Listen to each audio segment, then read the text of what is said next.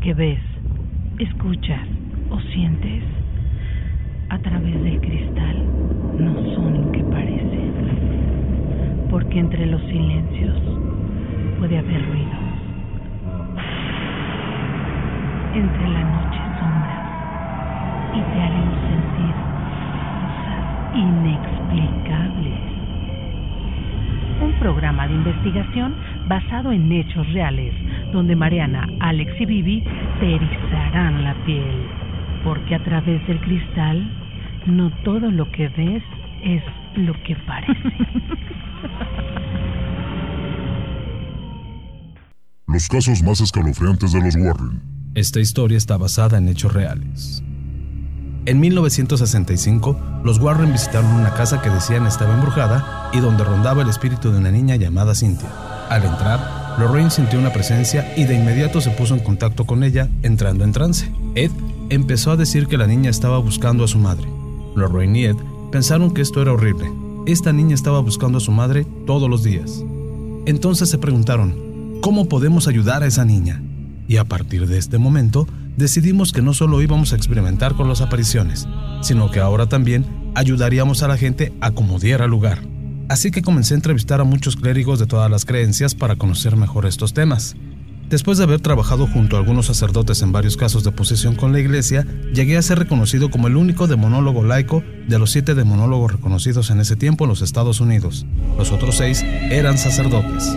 El 14 de noviembre de 1974 fue un día muy difícil para Ed, debido a que su madre había fallecido de cáncer. Lo curioso del suceso fue que el certificado de función señalaba como hora de su muerte las 3 y cuarto de la madrugada.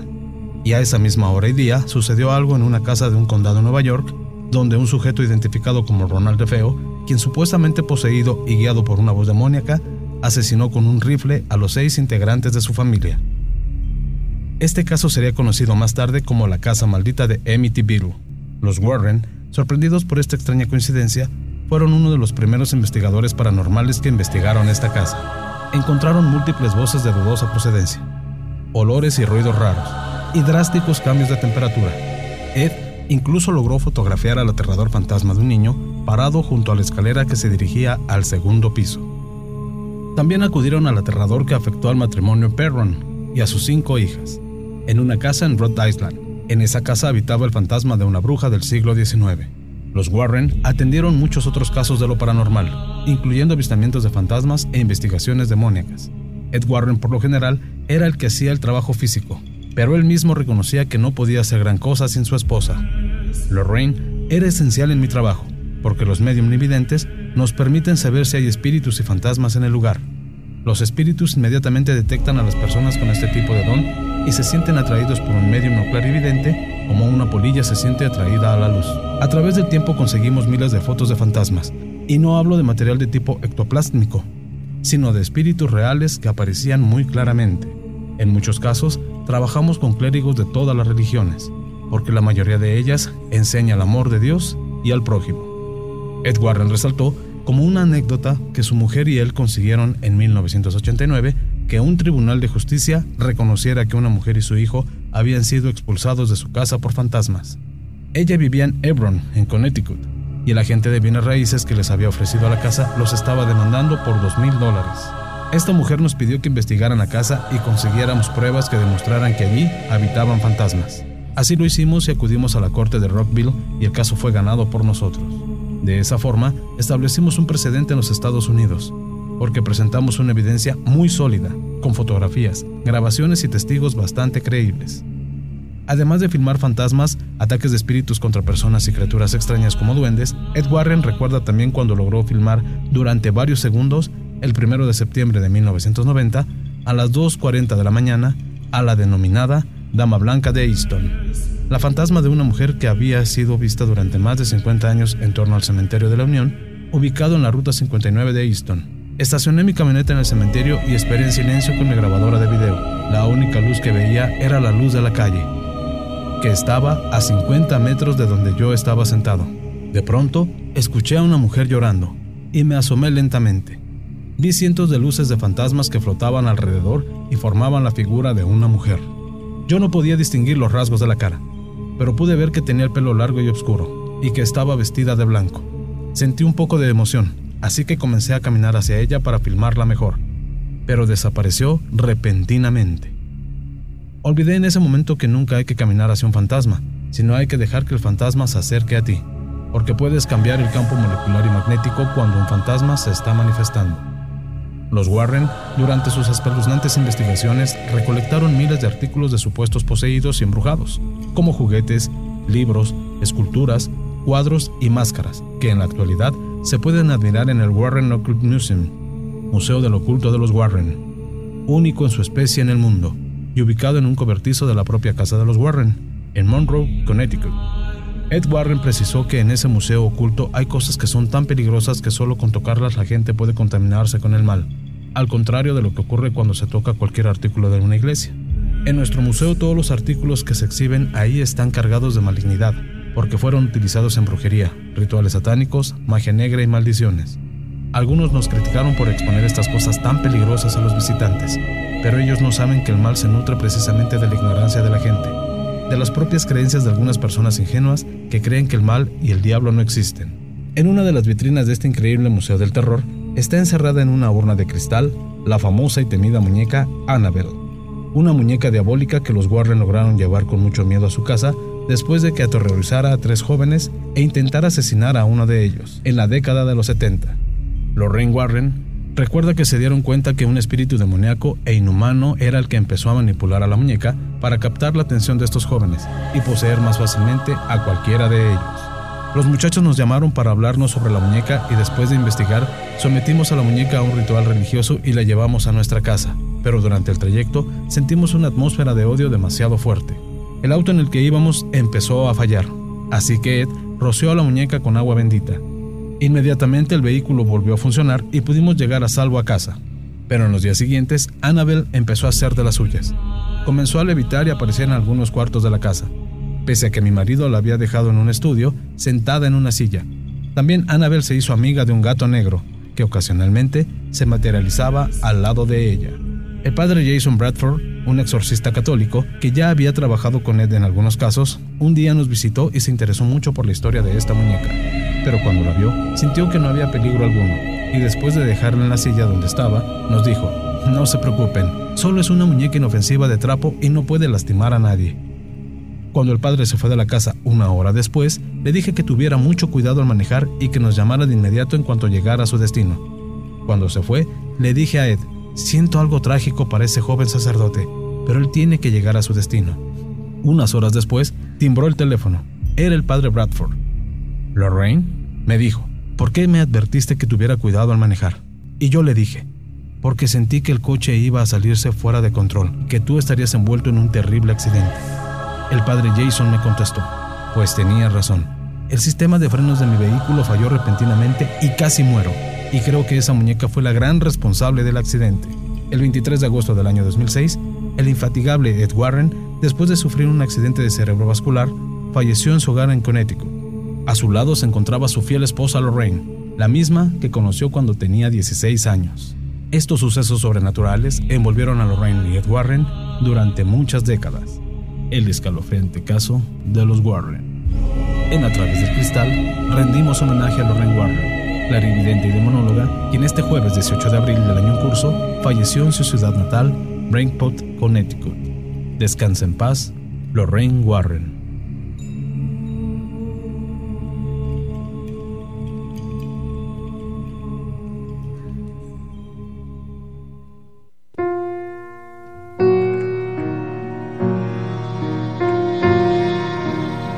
Muy buenas noches, buenas noches. Bienvenidos, Marianita. ¿Cómo estás? Buenas noches. Hola, Alejandro. Muy buenas noches. Estoy muy contenta por estar una, un programa más. Sí. Ahora nos toca eh, estar a ti y a mí nada más. Les mandamos un saludo y un abrazo a nuestros compañeros amigos, a Vivi Maines y a Roberto, por supuesto. Efectivamente, ya, ya estamos listos. Ya estamos listos. Por supuesto que se les extraña en la cabina, pero aquí también y lo vamos a hacer con todo el corazón. Lo vamos a hacer con todo el corazón. Estamos listos, prestos y puestos para llevar un programa especial que ustedes ya lo escucharon desde un principio.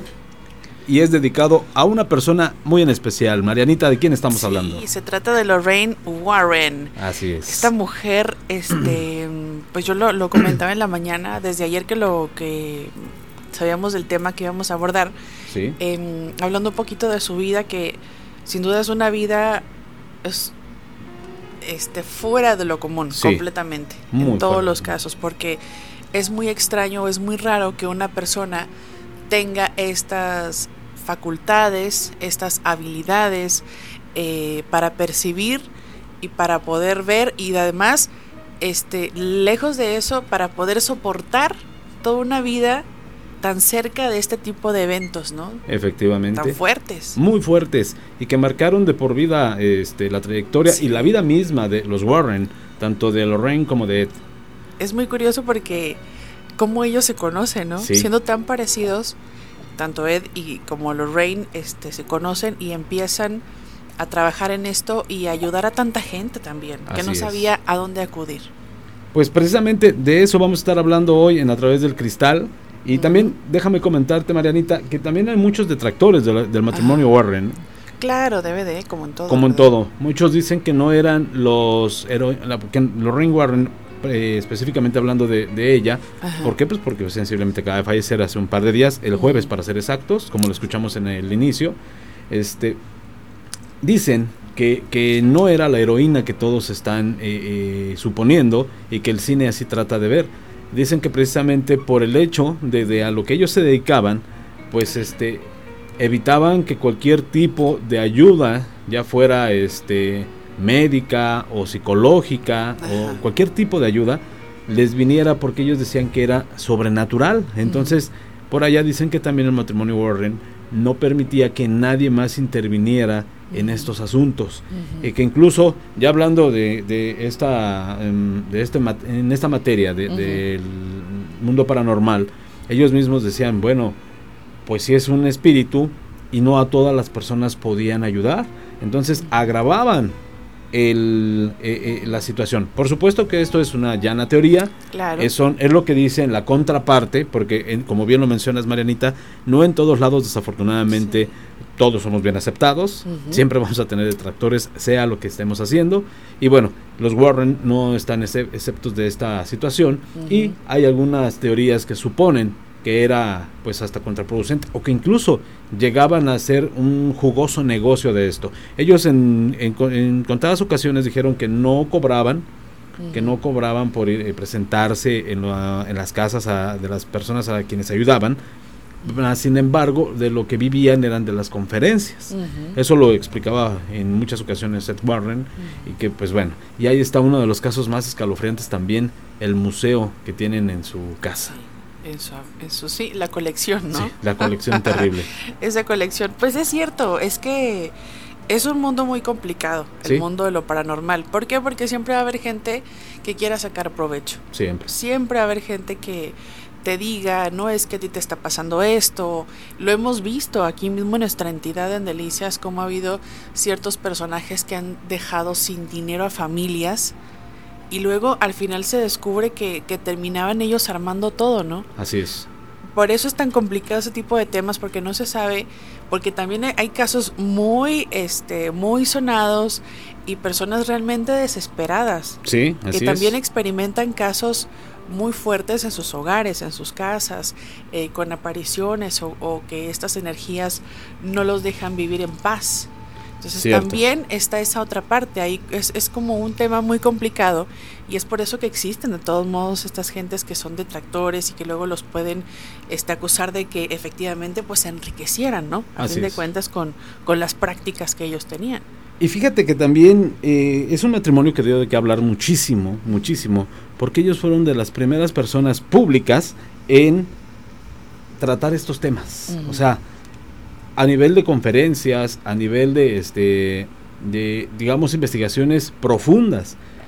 Ya no es un secreto que uno de los casos más aterradores que la misma Lorraine Warren cuenta hace un par de años, es decir, en el 2014, en una entrevista para la televisión americana, ella dice que uno de los casos más escalofriantes que cambió su vida para siempre fue precisamente el horrible caso de Amityville. que ella lo dice, si hoy ustedes me ofrecen un millón de dólares, no entro a esa casa por nada, porque el costo fue muy elevado. Nos cambió la vida a mi marido y a mí, y verdaderamente, no, o sea, se las despedazó. Lo dice en una forma que hasta incluso en la entrevista se ve eh, Lorraine Warren afectada. Se ve mal. Verdaderamente dicen, tremendo la situación de, de, esta, de esta famosísima este, eh, clarividente, que verdaderamente... Eh, de monóloga también. De monóloga también. o sea, era especialista, por así decirlo, ¿Sí? en entidades, en conocer, me imagino que estas energías, los nombres, lo que eran capaz de, de hacer cada una de, de esas entidades. Así es. Y también esa facilidad para poder ver o percibir las energías, ¿no? Efectivamente. Era de las que hacía sus, sus reuniones en estas mesas, ¿no? Que entraba luego en trance. Sí. Y también este, podía sentir aquellas energías, ¿no? Fíjate que exactamente los Warren, eh, en este caso como lo decíamos en la, en la anécdota que contamos al principio, este, Ed Warren es un demonólogo reconocido por la iglesia, el único de los siete que había en Estados Unidos que no era sacerdote ahora sí que era el único no laico, es decir, eh, eh, eh perdón, laico, perdón, laico, disculpa, este, laico, este, todos los demás eran sacerdotes católicos. Curiosamente llama la atención que este, pues ellos realmente no eran unos improvisados e incluso tiene tanta facultad que el mismísimo Vaticano le autoriza para hacer exorcismos. Claro, esto fue como una autorización como previa, ¿no? Como, digamos... Como fuera un poco de, norma, ¿no? fuera de, de, lo, de lo oficial, por así decirlo. Porque en muchísimos casos, verdaderamente, los Warren se vieron en la necesidad de aplicar un exorcismo, porque bien o mal, pues los procesos, y la gente que, que lo sabe, mm, sabrá que no estoy mintiendo, o si estoy equivocado me corrijan, este, saben que el proceso de un exorcismo verdaderamente llama poderosamente la atención por el hecho de que tarda un poco en lo que es primero analizado por el, arzobispo. Es lento. Es muy lento. Después eh, pasa otro proceso, ahora sí que a la anunciatura, y se manda la solicitud oficial a la Santa Sede. Y en lo que es analizada, por ahora sí que este, verdaderamente por todos los cardenales, no, sé exactamente quién, en manos de quién esté, y llega hasta su santidad, y la respuesta que va de vuelta y es todo un proceso largo. Entonces tarda, tarda. Entonces en muchas de las ocasiones en las que el matrimonio se veía en, situaciones complicadas, tenía que ser a la voz de ya. Que incluso lo vemos ahora en el mundo de la cinematografía. En la película El Conjuro 1, eh, Ed Warren se ve la necesidad de él mismo hacer el exorcismo. Que muchas veces se exponían a que sucedieran mil cosas porque obviamente pues aunque estuvieran de cierta forma capacitados, no eran, digamos, las personas adecuadas para realizarlo. Así es. Muchísimas pues, cosas, muchas, muchas cosas. Lo que pasa es que también recordemos porque luego cuando hablas de exorcismo, sí. Eh, cuando hablas de demonios, ¿no? Estas entidades, la gente luego, luego lo... Sí. Pues dices tú, son puras mentiras, son cosas del cine, son cosas del...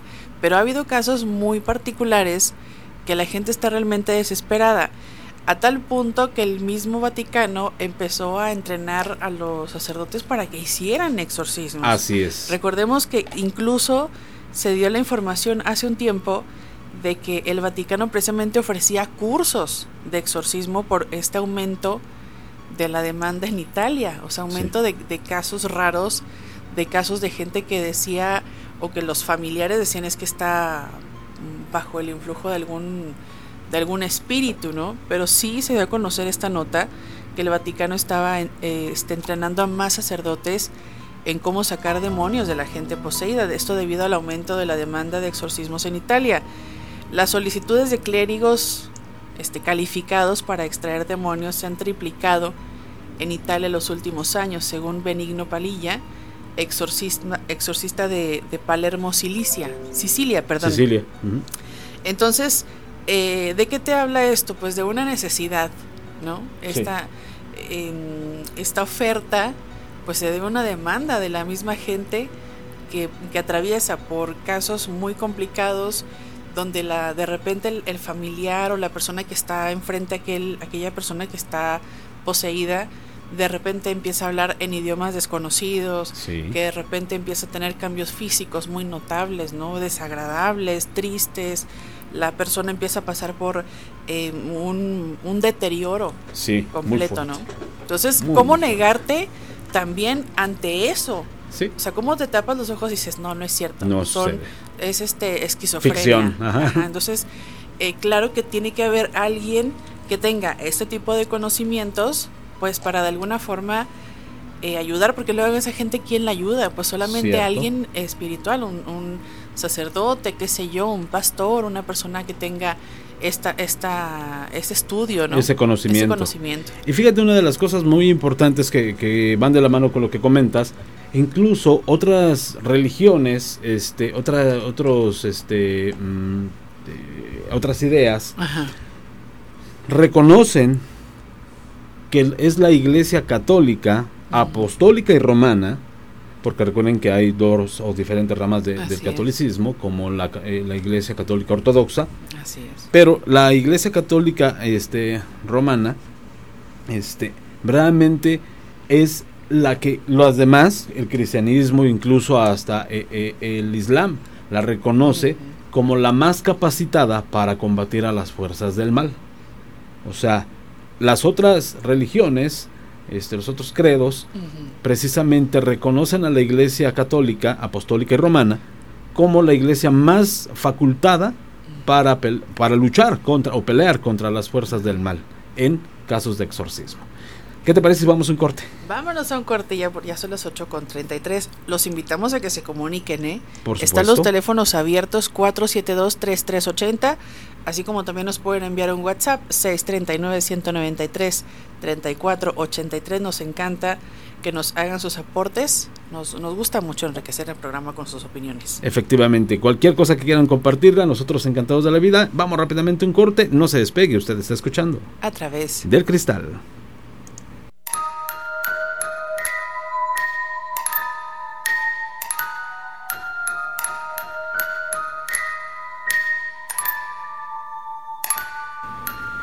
Ya a las 8 de la noche con 36 minutos. Y bueno, ¿qué te parece, Marianita, si entramos de lleno al Perfecto. tema? Que bueno, desde un principio lo hicimos como tal, pero de una forma formal, valga la redundancia, que sí. platicando de esta, de esta personalidad, porque como sea, es una personalidad independientemente se crea o no.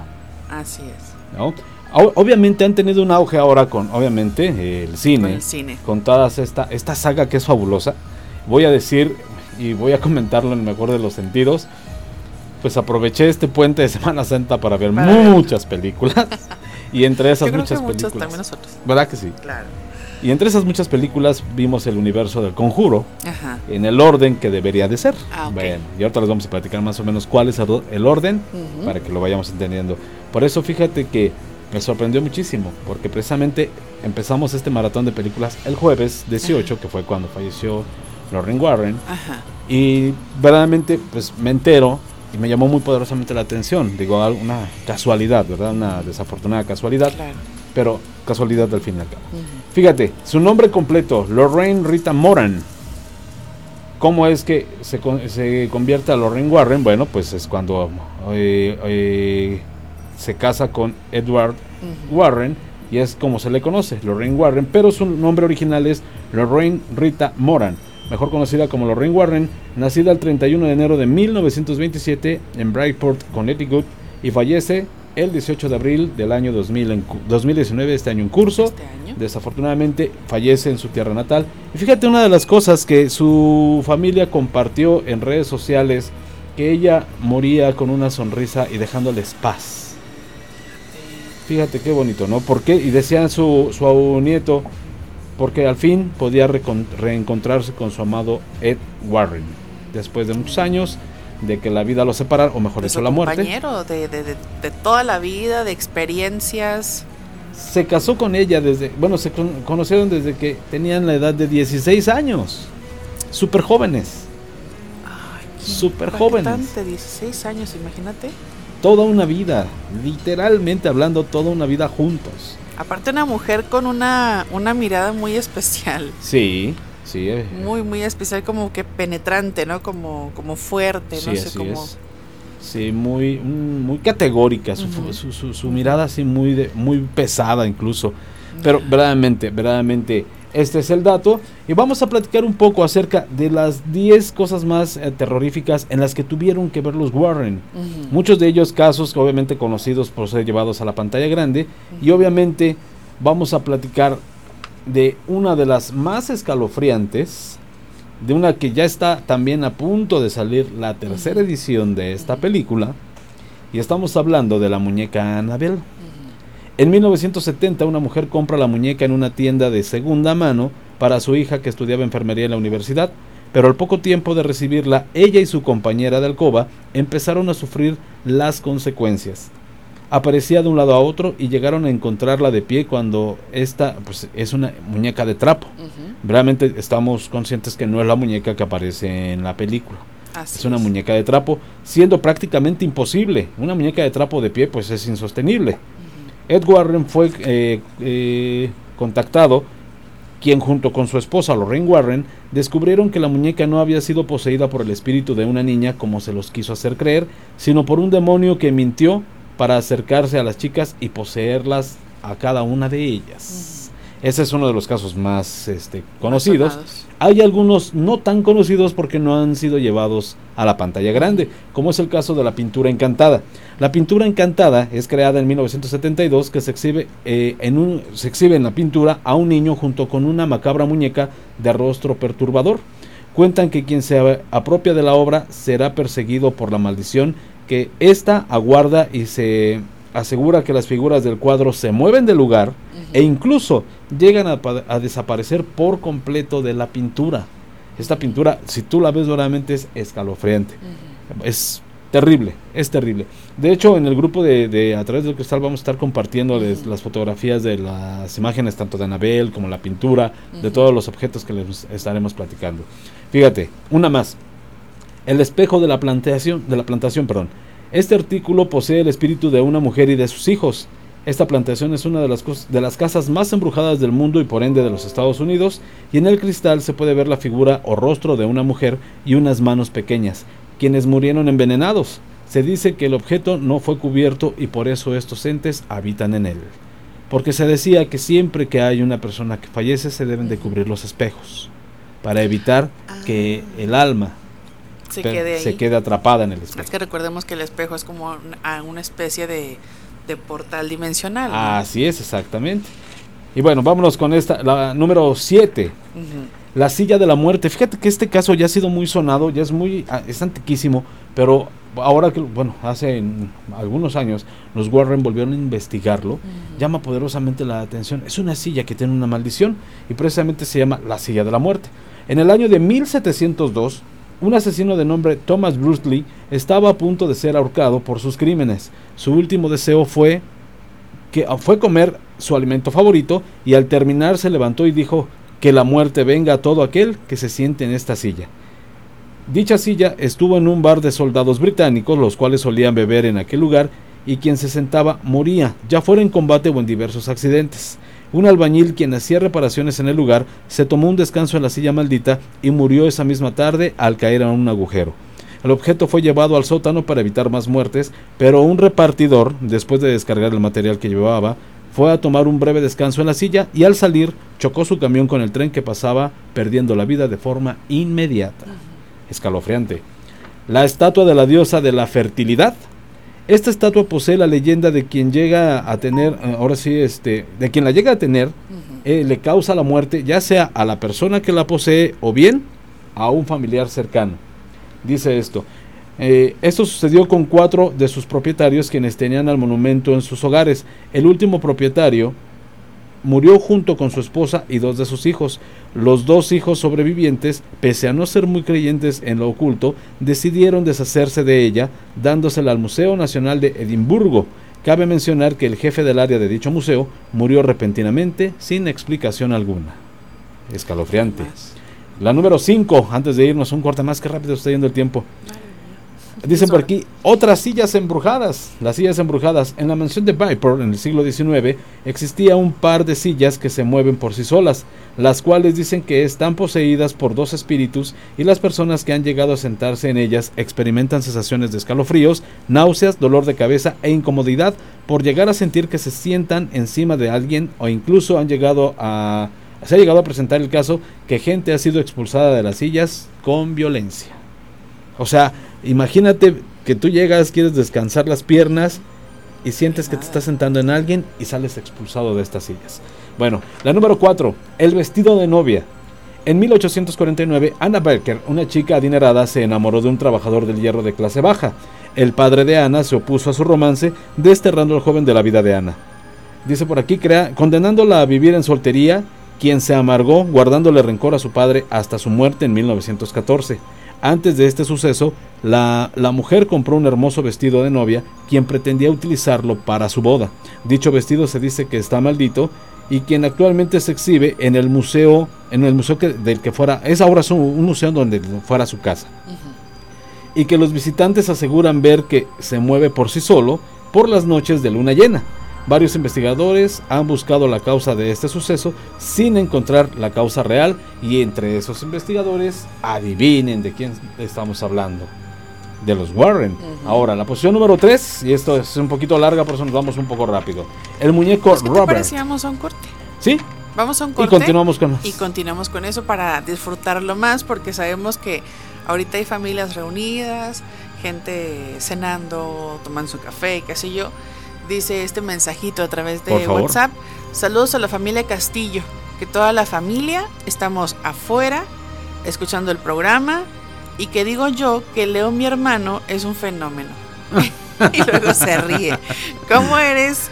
¿Cómo eres? pero un saludo para la familia Castillo, muchas gracias. Qué gusto, ¿no? Y aparte la noche está perfecta. Sí, está el clima de doc. Está perfectísimo. Qué bueno que nos acompañen en familia, que es la, finalidad de este programa. Es la finalidad. Vamos un corte y regresamos con más, ¿te parece? Claro que sí, están escuchando. A través del cristal.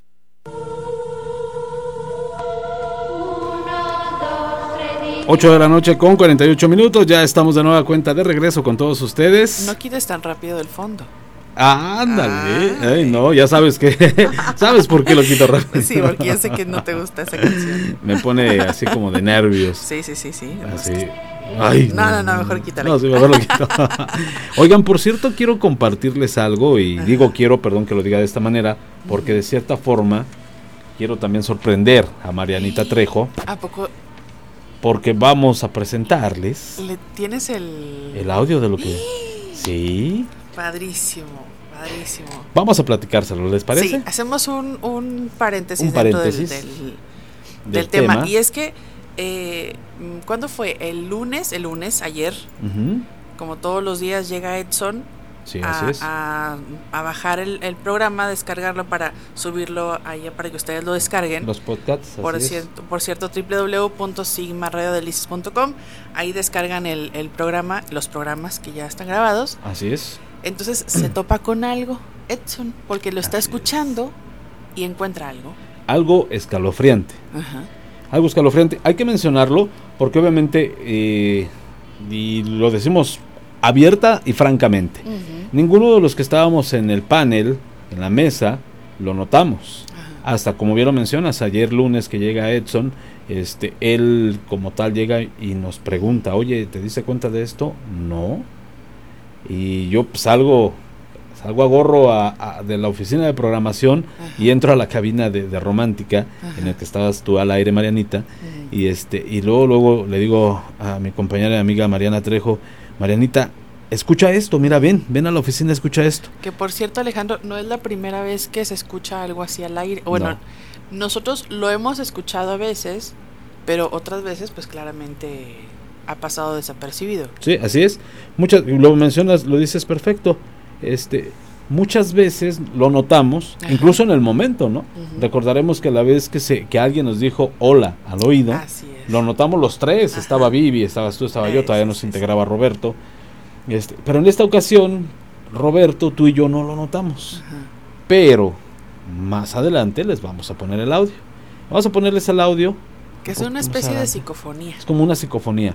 Dice algo, ¿qué dice? Yo verdaderamente, no sé si tengo muy mal oído, no lo he podido No logramos entender. Lo hemos analizado la cinta y le hemos pasado mil veces. Y bueno, la grabación me quedé con la cinta.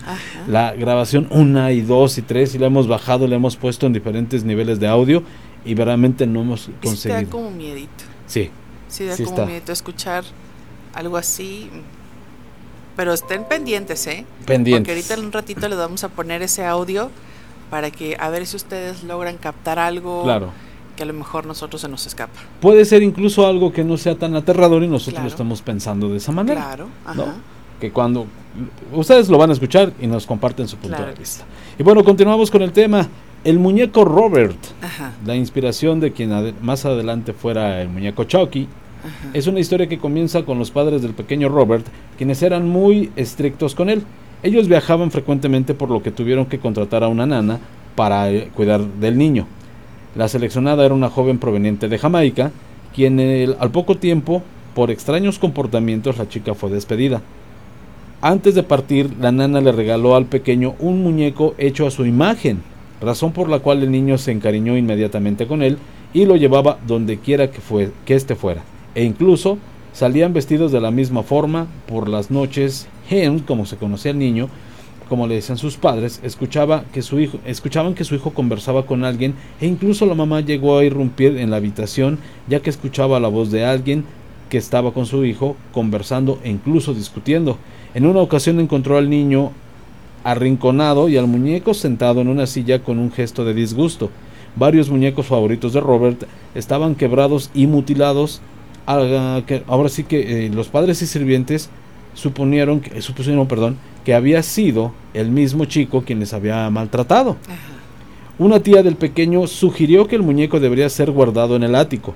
Poco tiempo después, la tía apareció muerta. La causa fue un fulminante ataque al corazón.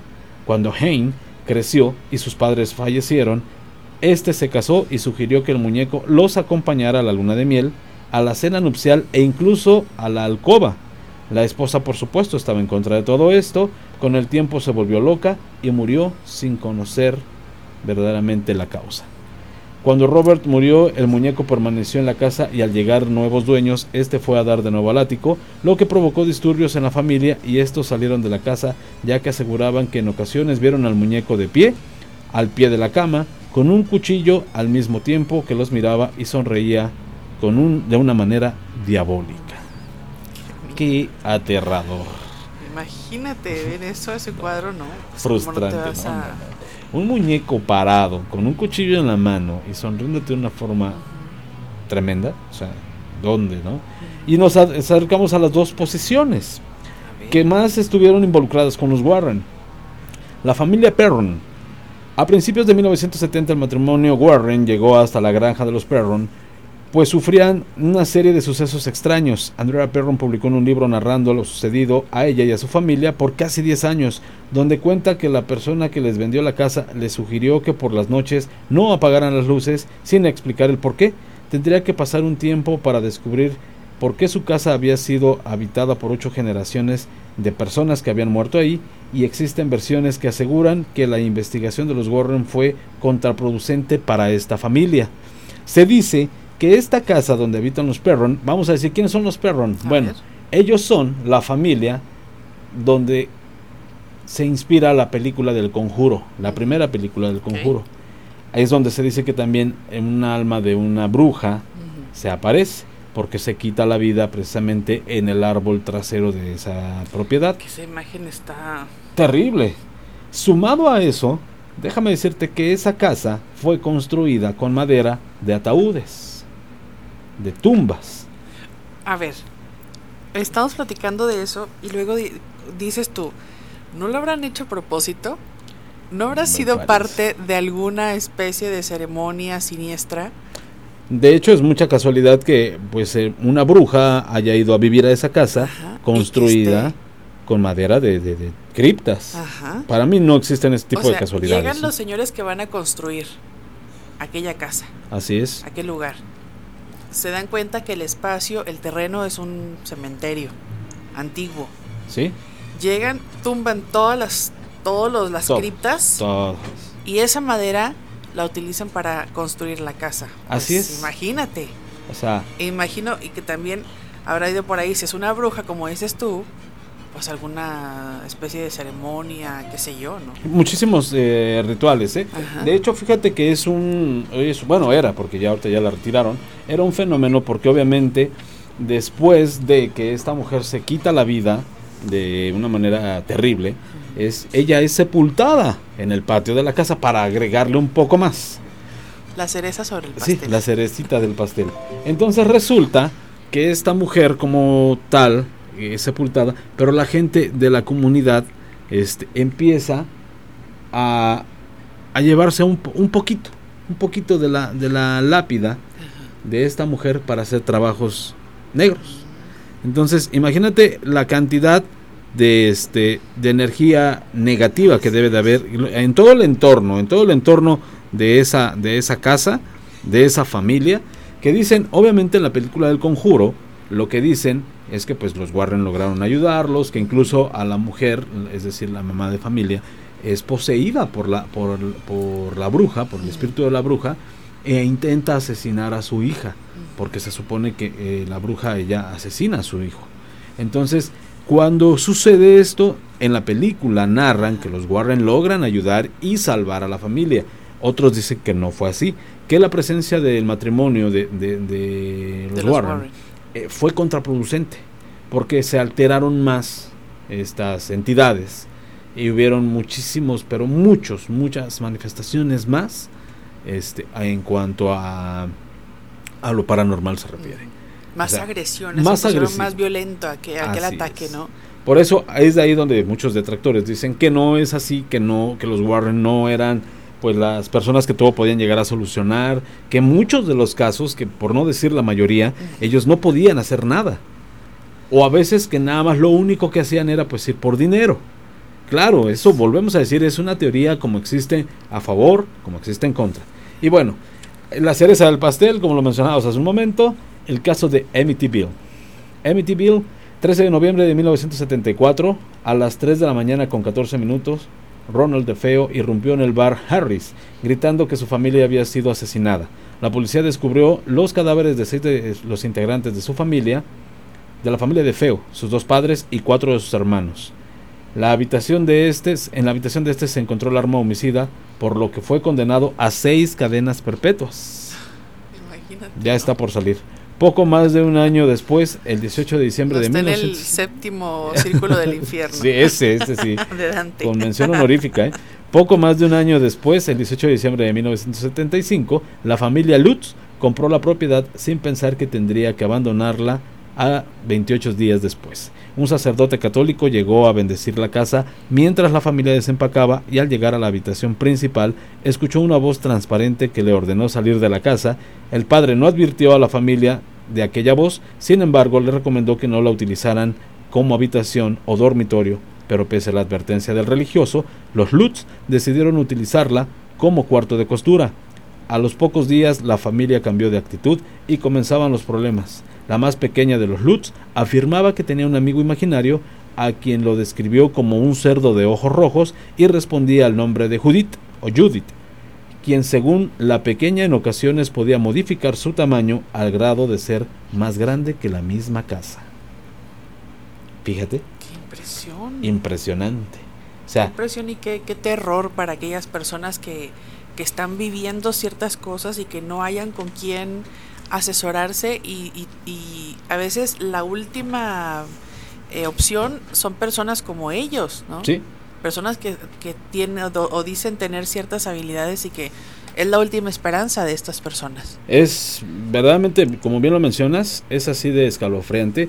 ¿A quién recurres? De hecho, incluso eh, en bueno en la investigación que obviamente se las eh, la tenemos que resumir por cuestiones de tiempo, mencionan que el sacerdote, después de escuchar esta voz aterradora, siente miedo. Entra a la habitación principal y una, digamos, parvada de moscas, es correcta Ajá. mi expresión, este, Sí, un enjambre de moscas. Bueno, una, un montón de un moscas. montón de moscas, que fue que me dijiste, iba a soltar una grosería, un montón de moscas, este, qué bárbaro, un montón de Pero moscas. En eso pensamos todos, ¿eh? muchas, muchas, muchas moscas empiezan a invadir eh, la habitación dos, donde se encontraba el religioso. Ajá. Entonces lo atacan al grado de tirarlo de una silla, y esta escena sale en la película de Amityville, de, de la maldición de Amityville, porque es diferente. Porque obviamente la primera habla de, lo, de los de feo, la segunda habla de los Lutz. Esta, eh, el terror de Amityville habla de los Lutz, que obviamente es la familia que llega después del caso de los de feo. Entonces obviamente habla de cuando este hombre empieza a perder la tranquilidad, que era un hombre honesto, buen padrastro, porque con la persona que se casa ya tenía hijos, pero a 28 días realmente su vida cambió por completo. Actualmente la casa de Amityville sigue precisamente en ese valle en Nueva York y hoy dicen los vecinos que muchos turistas siguen yendo a visitar esa casa. Obviamente ya no se puede accesar a la casa, pero eh, los turistas toman fotografías y curiosamente en donde está el área de las ventanas siempre se ve borroso. Nunca sale una fotografía clara, nunca. Han intentado ingresar de forma clandestina a la casa por alguna u otra razón, nunca lo han conseguido. Yo realmente digo, pese a que soy una persona que no me asusto con facilidad, no me animaría a entrar. ¿eh? No. El mismo caso que dice Lorraine Warren. Yo ni por un millón de dólares vuelvo a entrar a la casa de Amityville. Para Oye, que lo para diga que un especialista. Exacto, coincidimos. que lo diga un especialista, pues es, Sí, es- un es tanto complicado. complicado. Y volvimos a coincidir. Vámonos. Vamos a un corte y regresamos con más, ¿te parece? Claro que sí están escuchando A través del cristal.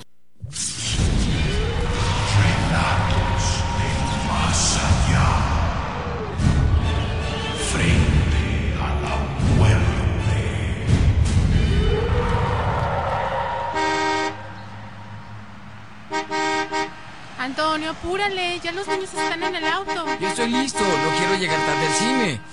Ah, ah, Elsa. Me duele el corazón. Ah. Antonio tenía años padeciendo del corazón. Su médico de cabecera lo mantenía en observación constante.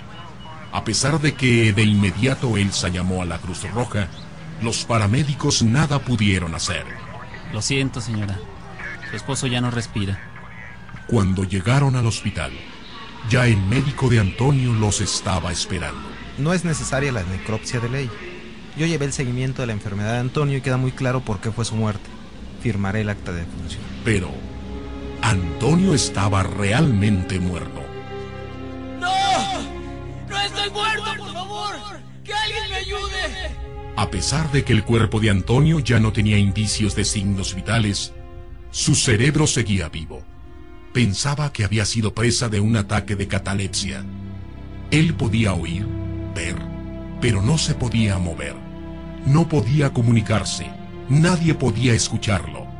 Solo esperaba que de aquel ataque pasara pronto. Antes del entierro. ¡Estoy vivo! ¡No llores, maldita sea! ¡Yo estoy vivo! Antonio observó desde su postura sobre la cama cómo lo amortajaron y lo colocaron en el ataúd. Vio cómo transcurrió la misa y el camino hasta el panteón. Ahora, angustiado, observaba cómo era colocado junto a la tumba, mientras un sacerdote iniciaba con sus rezos. Polvo eres y en polvo te convertirás. Todo fue oscuridad. Cerraron la tapa del féretro y Antonio sintió cómo era bajado la fosa. Después escuchó un ruido procedente de arriba y pronto supo lo que era. Paletadas de tierra que echaban los sepultureros. Un escalofrío recorrió su cuerpo. Un angustioso silencio lo rodeaba. Después de un rato, se dio cuenta que al fin podía moverse. Sus músculos empezaban a desentumecerse. El poco aire que había en el ataúd se terminaba. Golpeó el féretro con los puños. Ya no se oye nada. Empezó a golpear la caja por un lado y notó cómo la madera empezaba a resquebrajarse. Entonces escuchó unos leves rasguños al otro lado de la caja. ¡No! ¡No!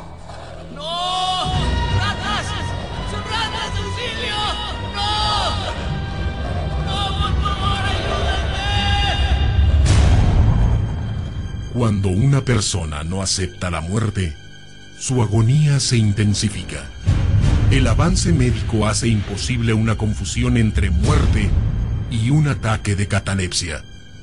Así que lo único que nos queda es aceptar que realmente estamos muertos. A través del cristal. Por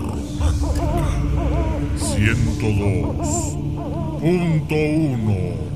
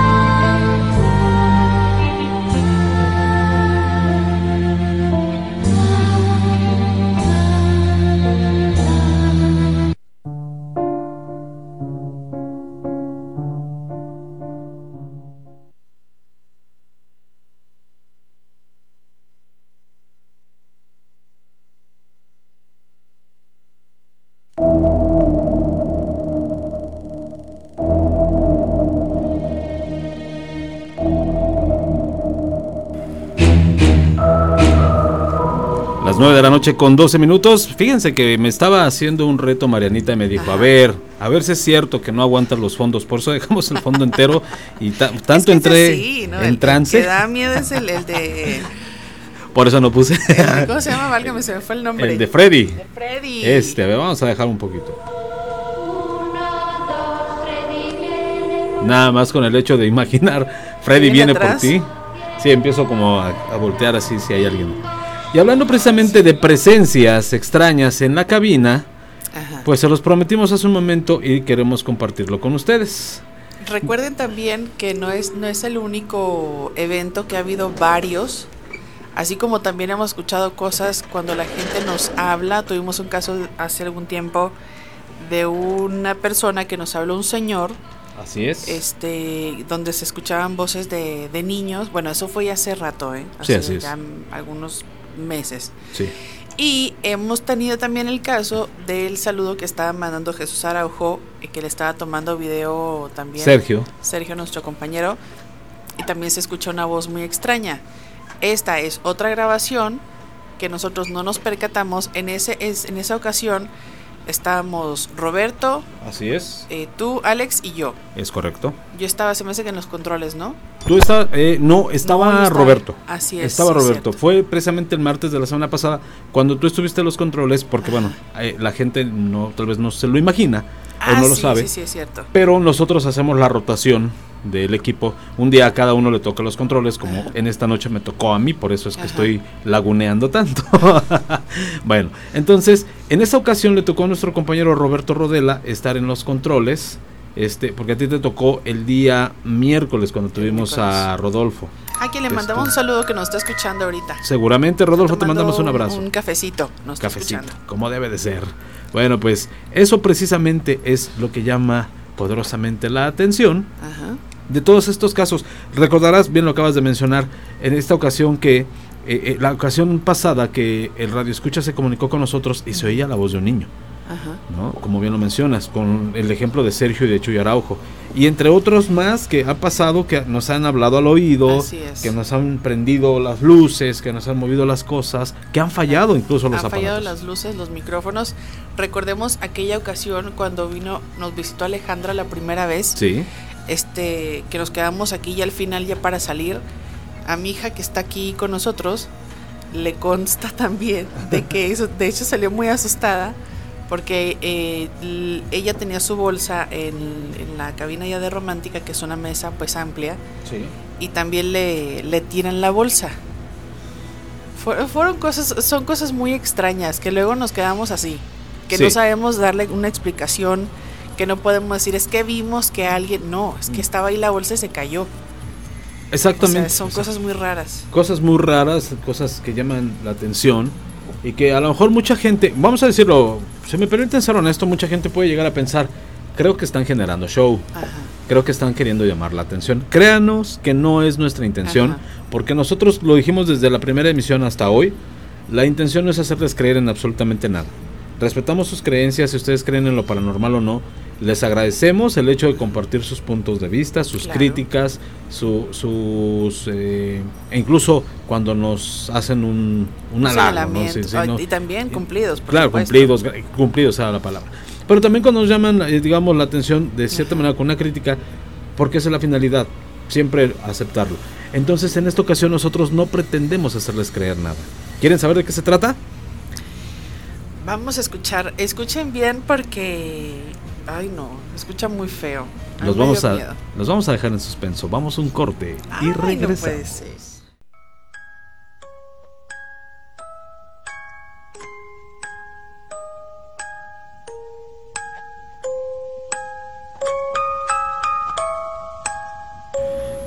Ya estamos de regreso, ya son las 9 de la noche con 19 minutos. Al parecer les dio miedo ponerse en contacto con nosotros. Pero bueno, ya estamos Ahí Están. Vamos a ver si ahora sí se atreven a contestarnos, porque este programa es de ustedes y para ustedes. Y vamos a ver quién se encuentra de aquel lado de la línea telefónica. Así es que, ándale, ya largué aquí, ya, ya la otra vez. no puedo creerlo, ya la otra vez. bueno, pues ahorita vamos a, a un ajuste técnico. Mientras, vamos a comentarles que tenemos por ahí algo de ustedes y para ustedes. Esta situación nuevamente me llama poderosamente la atención el comentar con ustedes algo que sucedió el programa pasado. Estábamos platicando nosotros acerca del caso de quién era el mejor actor que había representado el papel del guasón, ¿no? No sé si lo recuerden. Estábamos hablando de es el primero fue Jack Nicholson. Así es, Jack eh, Nicholson. Estaba tratando de recordarlo. Y bueno, precisamente de eso decíamos quién, es, quién de todos ellos había sido el que mejor había interpretado a este personaje. Así es. Ajá. Bueno, pues precisamente cuando estábamos hablando de esto, hubo por ahí un sonido, un, hubo por ahí una situación compleja, una situación difícil. Vamos a presentarles un audio, ¿les parece bien? Este audio que les hemos prometido, ustedes nos dan a ver. su punto de vista lo observan los ojos de él las, y las actitudes y decía ajá, exactamente. sí, y los ojos también la mirada perdida también así como que Ay, fíjense estamos ahí el que está hablando es la es Roberto. Roberto.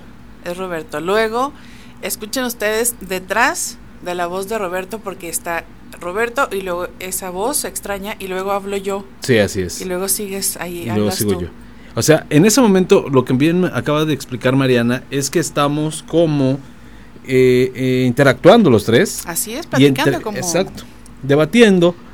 Y entre este y este ese debate, lo curioso de este debate es que en medio de las voces de los tres se mete esta. Va de nuevo. A ver. Presta atención, por favor. Lo observan los ojos de él y las actitudes y decía, Ajá, exactamente. sí, y los ojos también la mirada perdida también, así como que lo observan los ojos de él las, y las actitudes y decía, ajá, exactamente. sí, y los ojos también la mirada perdida también, así como que es como un Ah, sí, algo, algo se escucha, no sabemos este qué es, la verdad no entendemos, pero luego de esa voz ya es cuando hablo yo y digo, y más, pero antes justo de que hable yo, esta, sale esta voz. Sí, exactamente. Vamos a escucharlo una vez más para que usted le ponga este, mucha atención si usted logra identificar eh, qué, qué, es lo que dice esta voz, esta misteriosa voz, porque realmente nosotros no, ¿eh? no, no, no logramos, no logramos identificarlo. Va de nueva cuenta. Lo observan los ojos de él y las actitudes y decía, Ajá, exactamente. Sí, y los ojos también la mirada perdida también, así como que... se escucha muy feo. Se oye horrible. Lo observan los ojos de él y las actitudes y decía... Ajá, exactamente. Sí, y los ojos también la mirada perdida también, así como que es Qué raro, ¿no? muy extraño. Y lo más extraño es que nadie nos percatamos de eso. No, no, no. Como bien lo mencionaste, Marianita, eh, hasta que Edson llega y nos dice, oye, ¿se percataron? No. La primera persona a la que me dice es a mí, porque no me encontraba en ese momento en la oficina. Marianita, pues te encontrabas aquí al aire. Este, entonces, eh, eh, esta este, este Edson, perdón, este, nos dice, hay una psicofonía. En medio de la voz de Roberto, entre la voz de Roberto y Mariana, hay una psicofonía. Entonces empezamos a indagar porque pues muchas veces, como bien lo mencionas, hay veces que nos hacen el favor de, pues, de, acompañarnos. Pues, en este caso la semana pasada pues nos acompañaba a Roberto, lo acompañó su hijo, este, a mí me acompañó mi esposa, a ti te acompañó este, Sophie. Bueno, entonces muchas veces empezábamos a decir, ¿no habrá sido tal? No habrá sido esto, no habrá sido... Empezamos a eliminar posibilidades, porque lo que nosotros pretendemos es no hacer, digamos, hacerle creer a usted algo que no es. no, la verdad es que no. No tenemos esa necesidad. Y no hemos tenido necesidad porque se han dado las cosas así. Exactamente.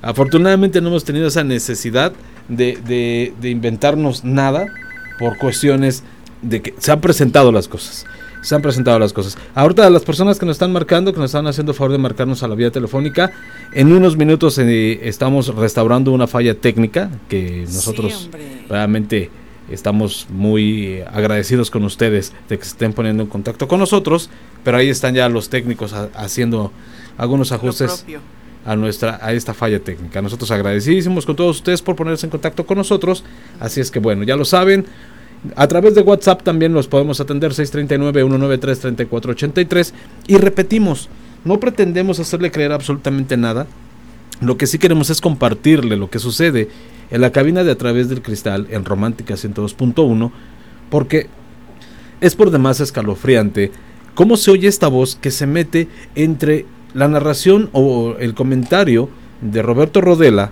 y de Marianita Trejo. O sea, ¿qué dice esta voz? No tengo ni la más remota idea de lo que dice.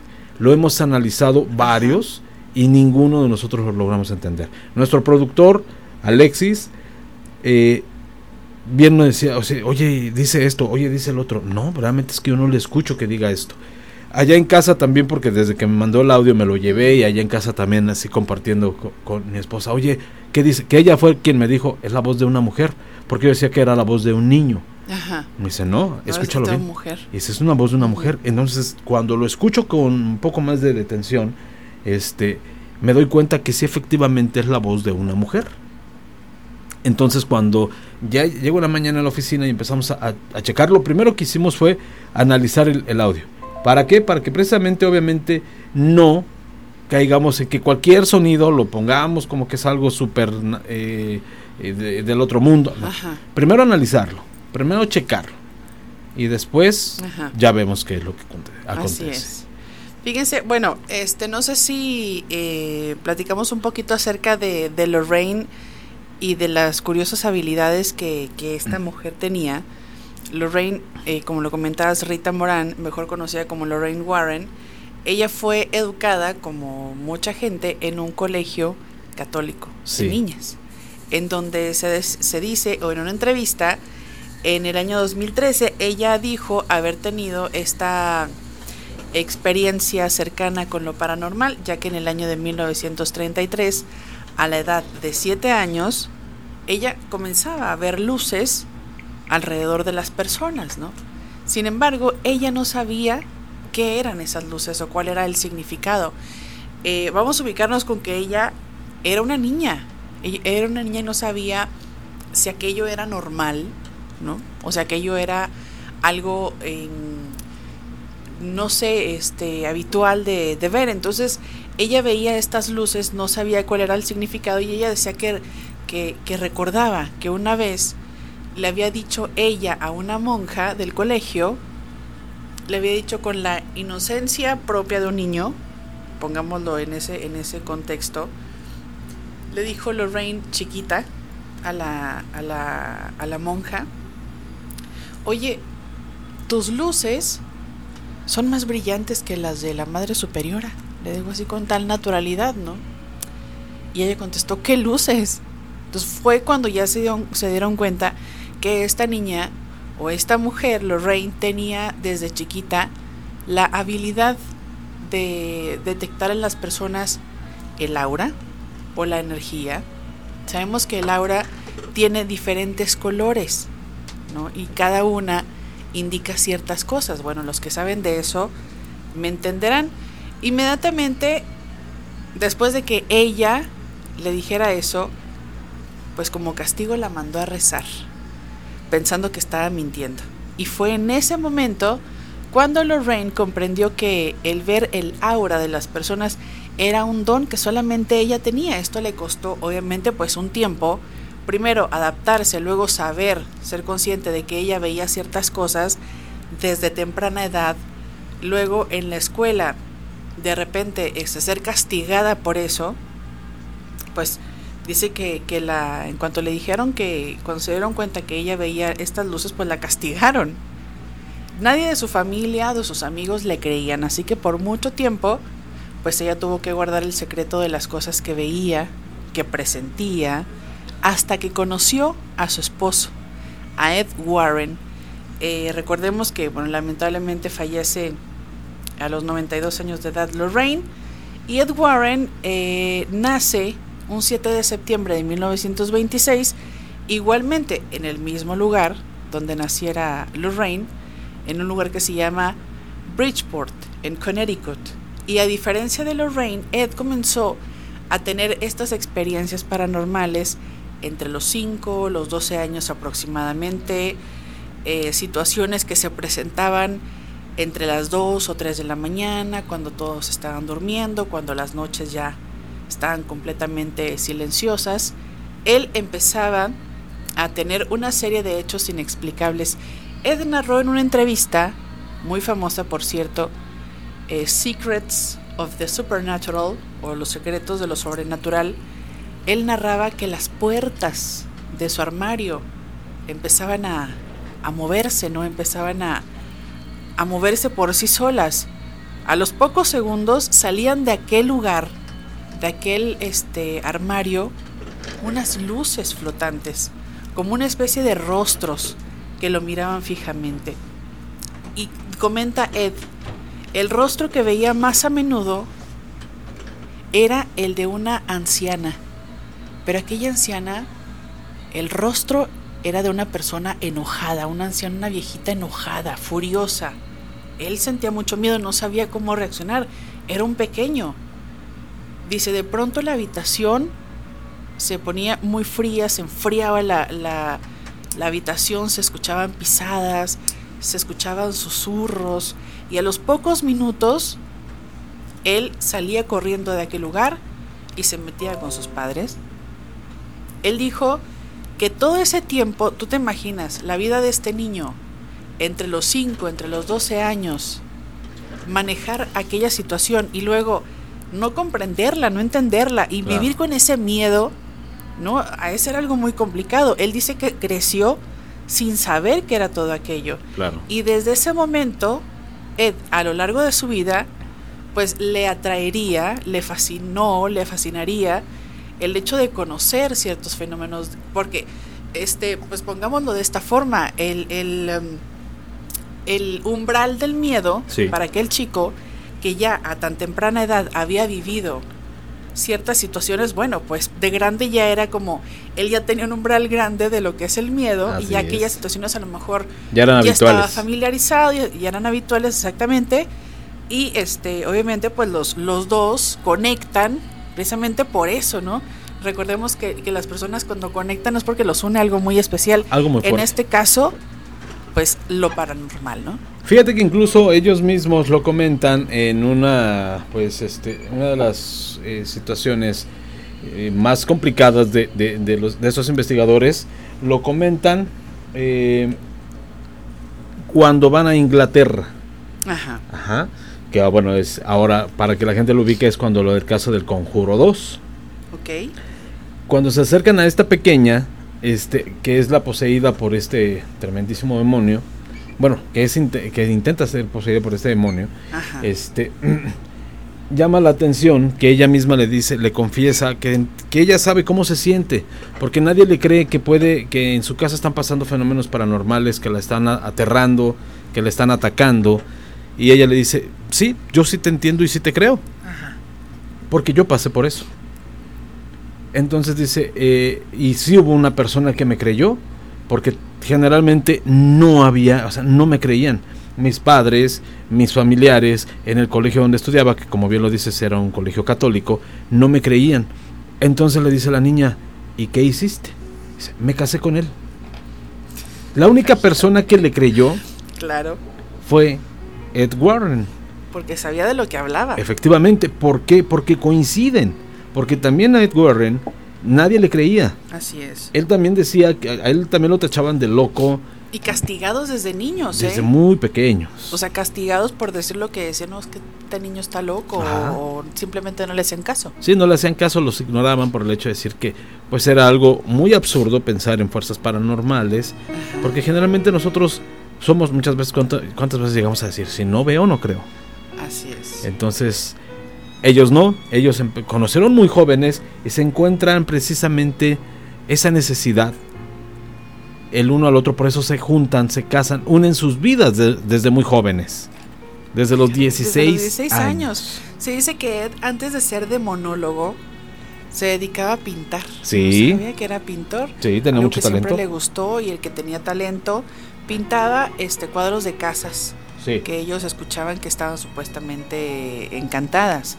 Iban hasta aquel lugar o hasta el lugar, se sentaban en la orilla para poder tener esta vista panorámica y fue ahí donde eh, Lorraine, o sea, en aquella se sentaban ahí y luego veían aquel lugar Sí. y fue ahí donde Lorraine comenzó a desarrollar, a desarrollar más su don, porque estaba como en tranquilidad, como que estaba en, en reflexión, en, en observando aquello y de esa forma ella se daba cuenta si estaba o no encantada aquella casa, ¿no? Así si estaba es. embrujada o si tenía ciertas presencias. Y con el paso del tiempo, Lorraine se fue acercando a los dueños de las casas, entonces de ahí ya eh, se empezaron a dar cuenta de los, de los diferentes casos. Vámonos a un corte. Vamos a un corte, regresamos con mucho más. Qué rápido se va el tiempo cuando lo estamos pasando bien. Vámonos a un corte y regresamos Están escuchando a través del cristal.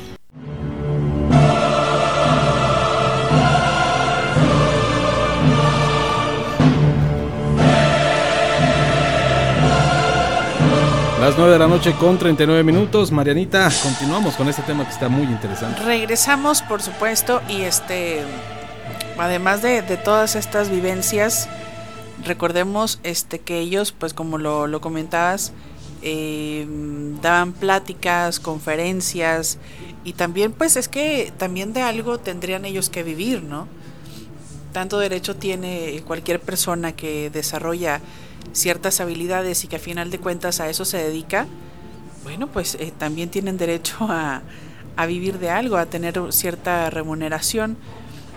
Diez cositas que a lo mejor eh, no sabíamos de la investigadora de lo paranormal.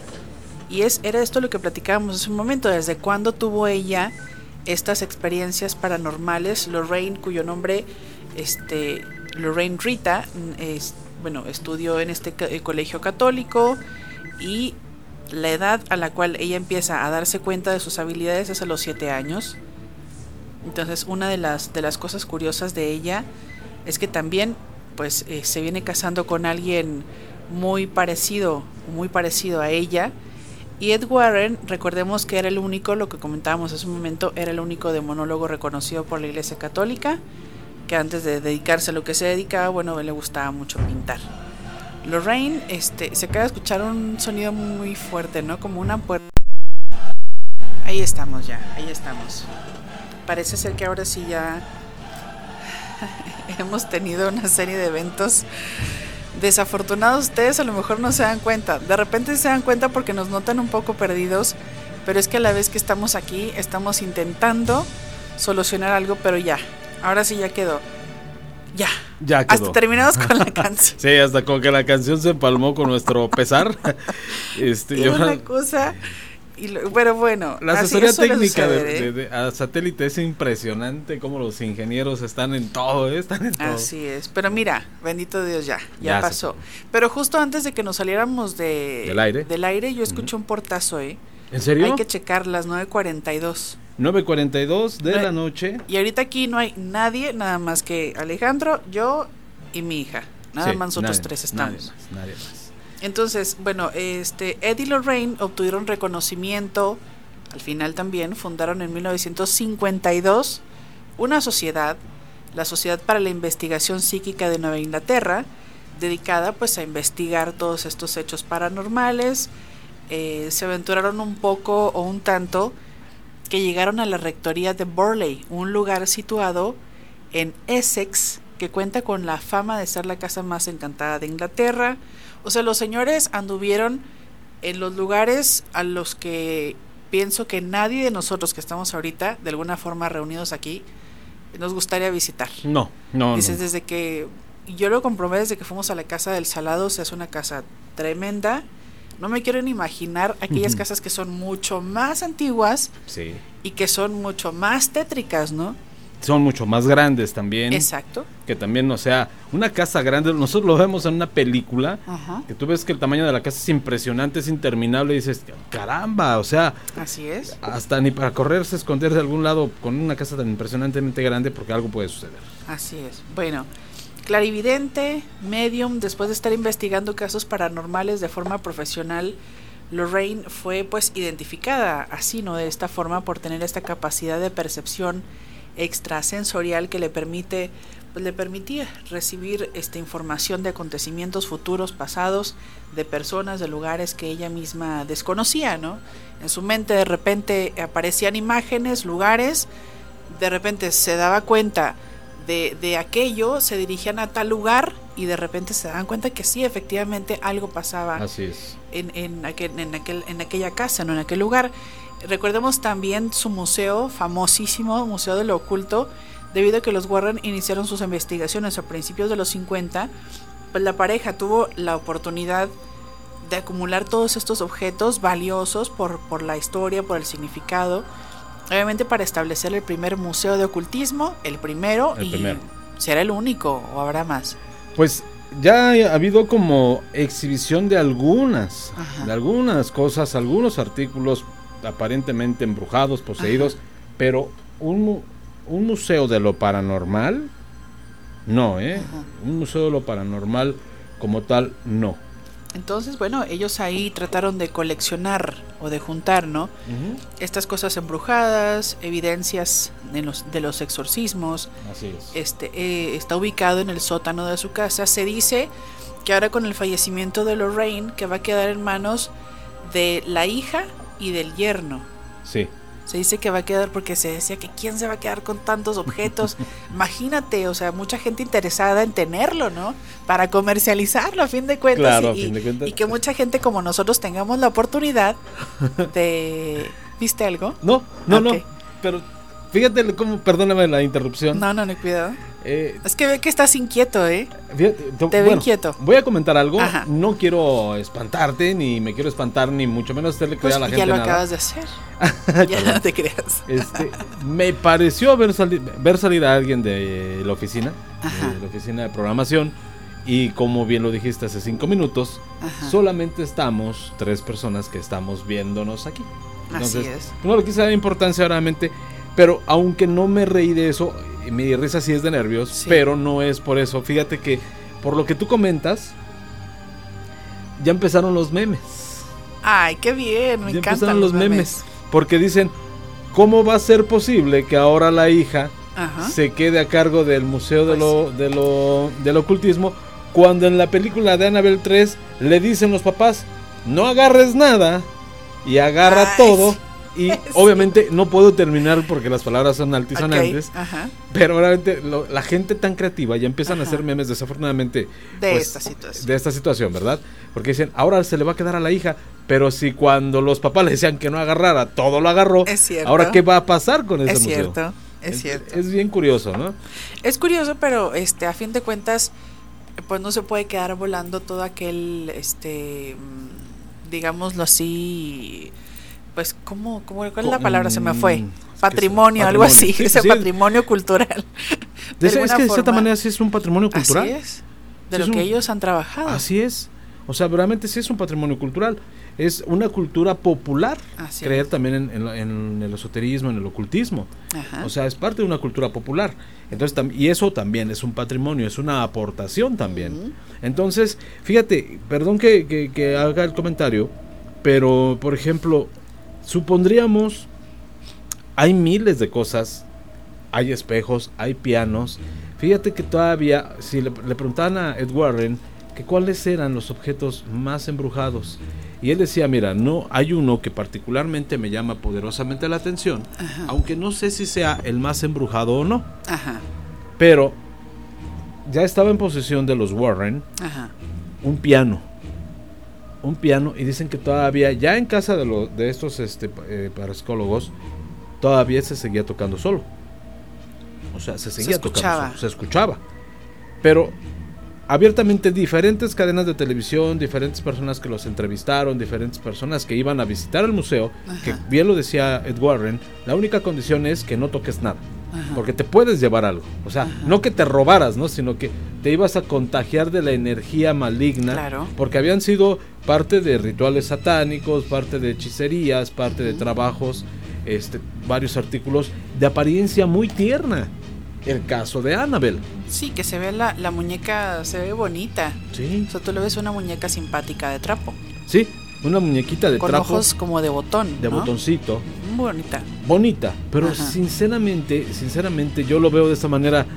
Cuando le dicen a Ed Warren cuál ha sido el objeto más embrujado que ustedes han eh, coleccionado, efectivamente es Annabelle. Ajá. Es curioso. Vámonos Entonces- un corte, ¿te parece? Vámonos a un corte, regresamos. Recuerden que este los esperamos con sus comentarios, ¿eh? Ya está restaurada la línea, ahora sí ya nos pueden marcar.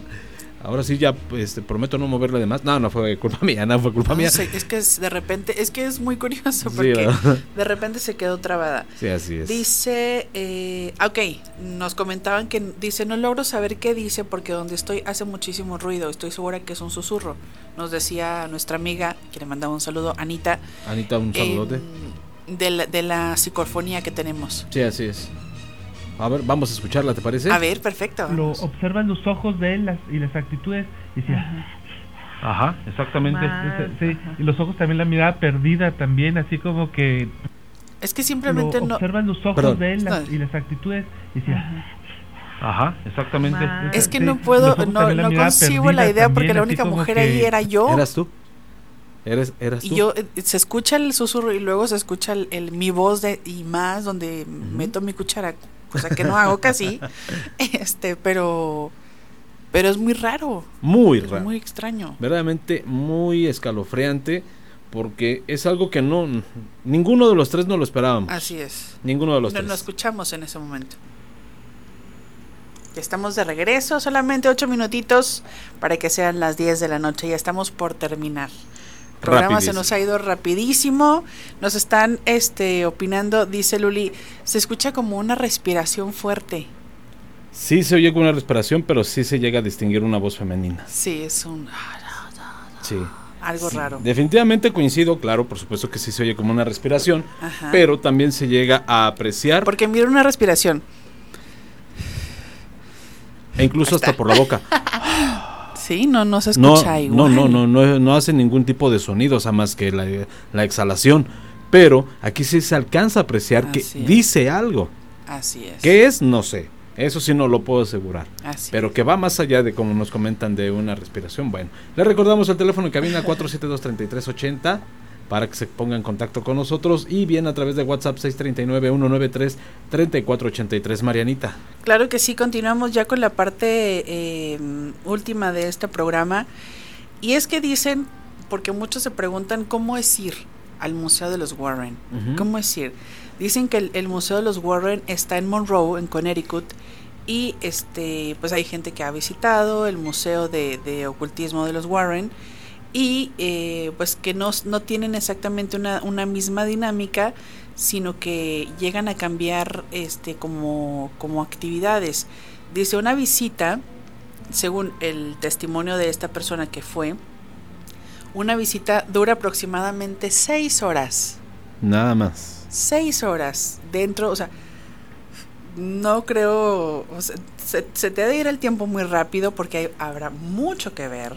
Sí. Pero mira, por decir, pongamos este ejemplo, cuando vas a un museo, tú sientes algo algo especial, ¿no? Cuando ya lo hemos comentado, cuando visitas lugares como la Quinta Gameros, o sea, sientes ciertas cierta energía donde lo, lo que está ahí es antiguo, donde lo que está ahí le perteneció a alguien más, ¿no? Están las energías de alguna forma. Entras, por ejemplo, al baño de los de la Quinta Gameros y se siente raro, ¿no? Un lugar antiguo. Entonces, eh, llegas de noche, ay, tanto así, y acabas en la madrugada. Primero te, se dice que te recibía Lorraine y su grupo de investigadores. Me imagino que tendrían obviamente pues personal quien, te permitía pasar este luego te guiaban te platicaban obviamente pues los los sucesos paranormales este luego se decía o se dice según este testimonio que Tony espera que es investigador pues da una plática sobre la vida de Lorraine y sobre Edward y sobre cosas paranormales no hombre empezaban a hablar ya te imaginarás de los demonios, de la Ouija, de espíritus y por supuesto los casos en los que han estado envueltos. Y además enseñan un video, o se, eh, como te digo, según el testimonio, eh, les enseñaban en un video de un exorcismo real. O sea, quiero que, que, te pongas en situación, tú que nos escuchas, así como cuando vas y visitas, no sé, el Museo de Pancho Villa, que luego te montan un número y es padrísimo pues imagínate llegar a un lugar como esto, donde llegas de noche, donde te reciben investigadores, ya sabes, en su papel, en, en, personaje, por así decirlo, empiezan a platicarte de todo este tipo de prácticas. Eh, te, te, ponen un video donde hay un exorcismo real, entonces prepárate para el recorrido, ¿no? Que vas a a padecer, no sé si disfrutar, no, sé, hasta qué punto. No sé hasta dónde vas a disfrutarlo. no, no, sé. Entonces les enseñan este video Y explicando los objetos sobrenaturales que se encuentran en ese lugar y también hay tiempo para que la gente pues haga sus preguntas.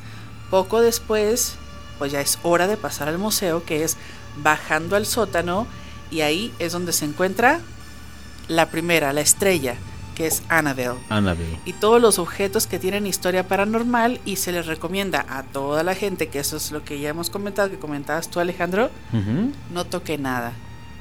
No nada. toque nada. No pueden tocar nada. Así es. Después se dirigen hacia al cementerio a visitar la tumba de Warren, de Edward. Así es. Que ahora no sé qué va a pasar si lo, lo harán de la misma forma, se visitará la la tumba de Lorraine. Yo creo que sí.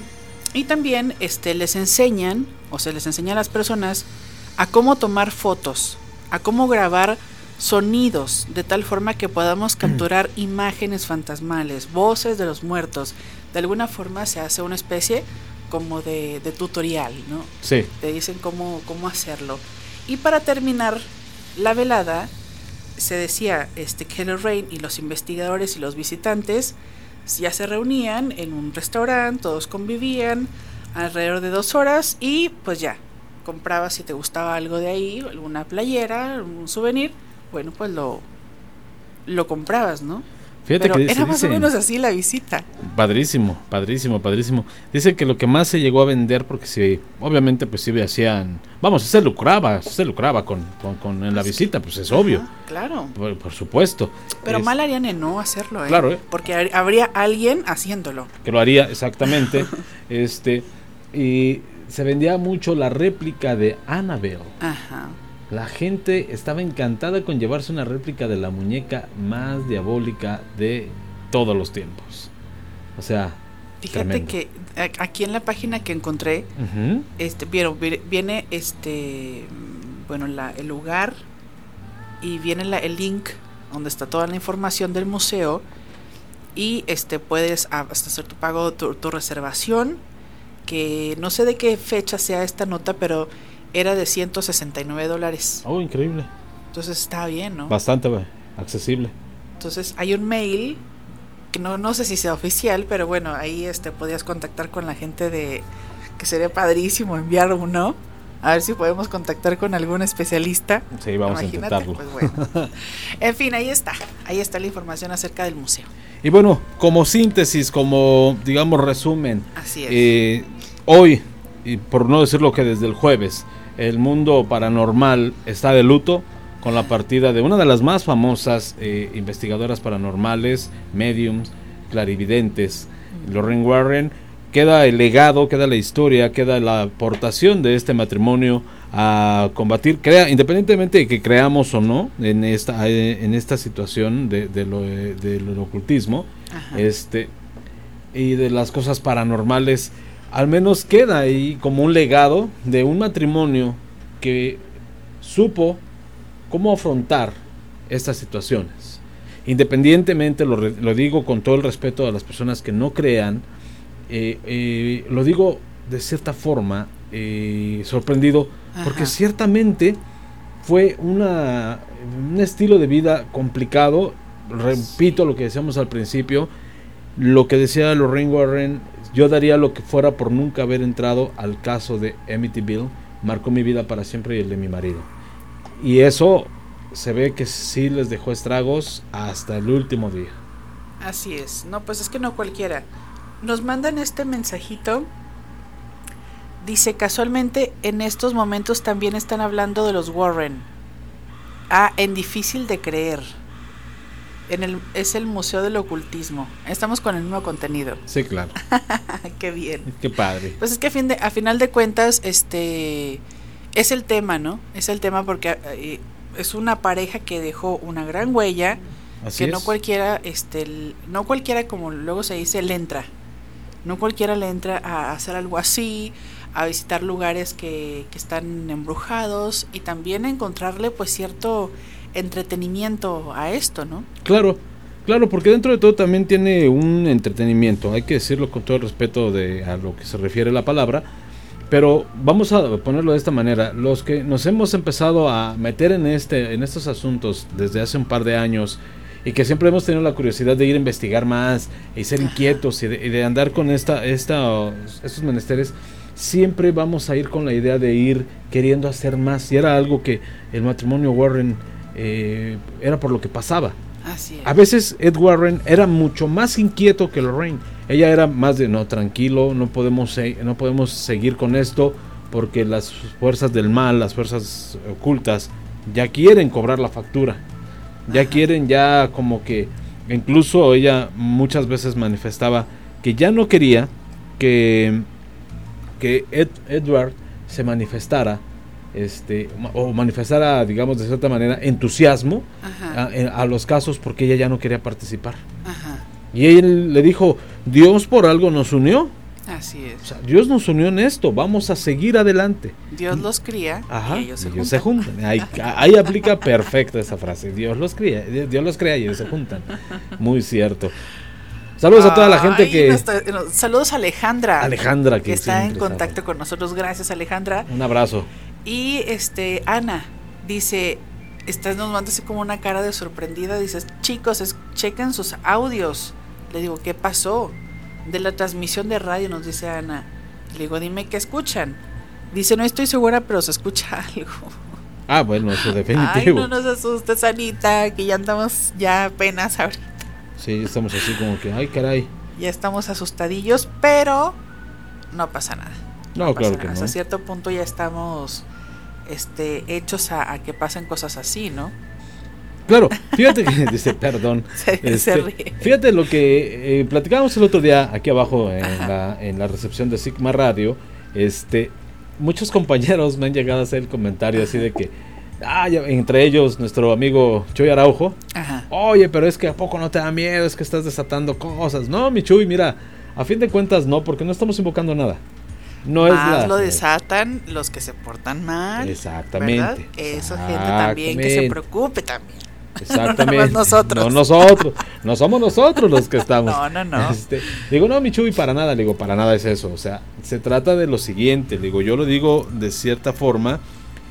Lo hacemos con respeto. Compartimos como hoy que dedicamos un programa especial para, para los Warren, específicamente para Lorraine. Así es. Como lo hicimos hace la semana pasada eh, hacia digamos, dándole la bienvenida a la apertura de la Semana Santa. Porque incluso voy a comentarlo como es, me decía Edson, nos decía en la mañana. Oye, pero es que sentí que el programa del miércoles estuvo pues muy diferente al resto. Claro, fue completamente diferente al resto. Porque hablamos de otras cosas que no tenían que ver con lo paranormal. Pero que no dejan de ser misterio. Exactamente, no dejan, de, ser misterio. de ser misterio. Entonces, nosotros encantados, cuando tenemos invitados, que hemos tenido la presencia de Alejandra, entre otras personas que nos han venido a acompañar a la cabina, nosotros encantados de abrirles el espacio, este, de a, medida que sea posible, claro, este, nosotros, y también, como lo hemos dicho, ¿no? La intención de salir, de investigar, de ir a comprobar, no a retar, no a retar absolutamente nada no nos hacemos los valientes, no le queremos jugar al investigador, no queremos aparentar ser la versión mexicana de los Warren, ni mucho menos. Ni mucho menos. Lo que nosotros queremos. Para empezar, yo no tengo el temple. ahí termino. con, eso empiezo y con eso termino. este, a mí me gusta mucho. Yo te diré que a mí en lo particular me, me llama mucho la atención. Desde muy pequeño fui muy dado a visitar cementerios, desde casas solas, este, mucho tiempo viví solo. Este, y no te voy a decir que no me daba miedo. Muchas veces escuchaba ruidos y. ¿Qué es eso? ¿Qué es eso? ¿Qué es eso? A veces me daba cuenta que sonidos de la casa. que no tenían explicación en el momento y antes de partir de terminar esta, esta edición quiero compartirla rápidamente si me permites Marianita recuerdo que una vez en casa de mamá mis hermanos y mi mamá decidieron ir al mercado y a mí me dejaron en el patio jugando me dice mamá, tú quédate porque no traigo llaves. O sea, yo fui el sacrificado. Bueno, pero pues ¿qué te puede pasar a la una de la tarde? ¿Y yo qué culpa tengo? Sí, no sé qué culpa tengo, pero bueno. Eh, a la una de la tarde, jugando con los carritos y con los luchadores de plástico. Este, bueno, pues me quedo.